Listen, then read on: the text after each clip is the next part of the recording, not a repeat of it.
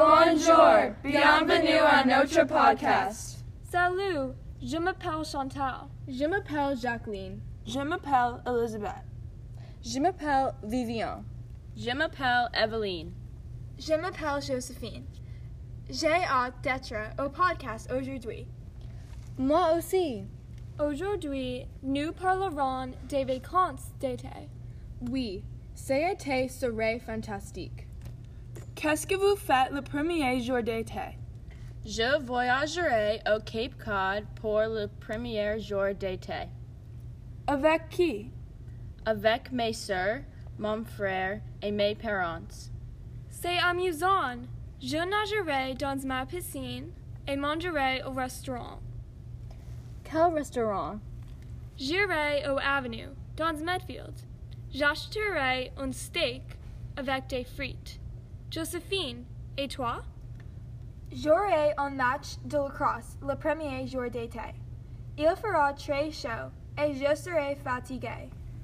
Où un match de lacrosse? Mon match de lacrosse sera à Union Point, dans Weymouth. Je visiterai mes cousines, ma tante et mon oncle en Washington, D.C. Qu'est-ce que tu fais avec tes cousins? Nous visiterons les sites historiques de la ville, White House, Lincoln Memorial et Washington Monument. J'adore aller en D.C. au huitième année. Je veux aller avec toi. Le premier jour d'été, j'irai à la plage en Situate. J'adore le Situate. Il est très beau. Ouais, allons-y à la plage cet été. Oui, quelle plage? Ma plage préférée est Little Beach in South Carolina. C'est très long. Oui, j'adore Corporation Beach dans Dennis Cape Cod. Dennis Cape Cod est près de la maison. Allons-y à Dennis. Je conduirai à Dennis, mais je ne conduirai pas à la maison. Merci, Jacqueline. En Dennis, allons-y au restaurant sur la plage. Qu'est-ce que tu fais en juillet? En juillet, je voyagerai à Narragansett, Rhode Island avec ma famille et mes amis. Les vagues sont grandes dans Narragansett?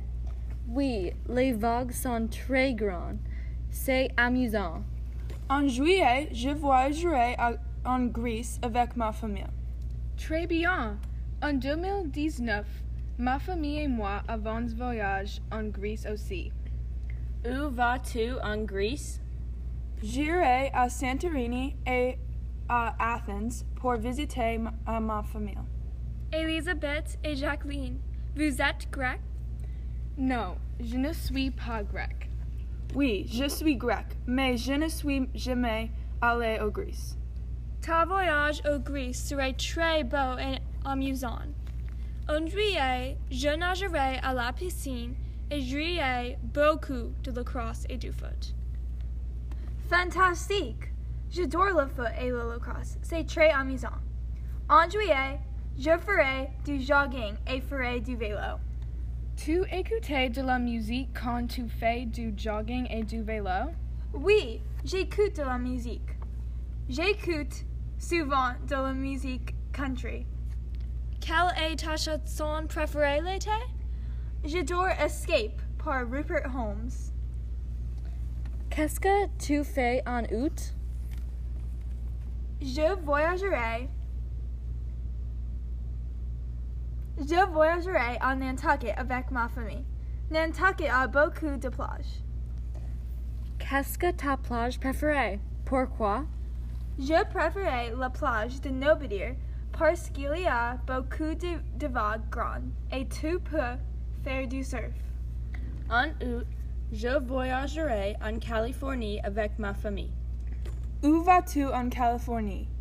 Je vais à San Diego, LA et San Francisco. Je voyagerai en Outer Banks avec ma famille pour un semaine. Mon restaurant préféré dans Outer Banks est Duck Donuts. Très bien. Duck Donuts est délicieux. En août, je ferai souvent du jogging et je resterai à la piscine. Quel est votre plat préféré de l'été? J'adore la pastèque et la limonade dans l'été. Moi aussi. J'adore le cantaloupe et des glaces à l'eau.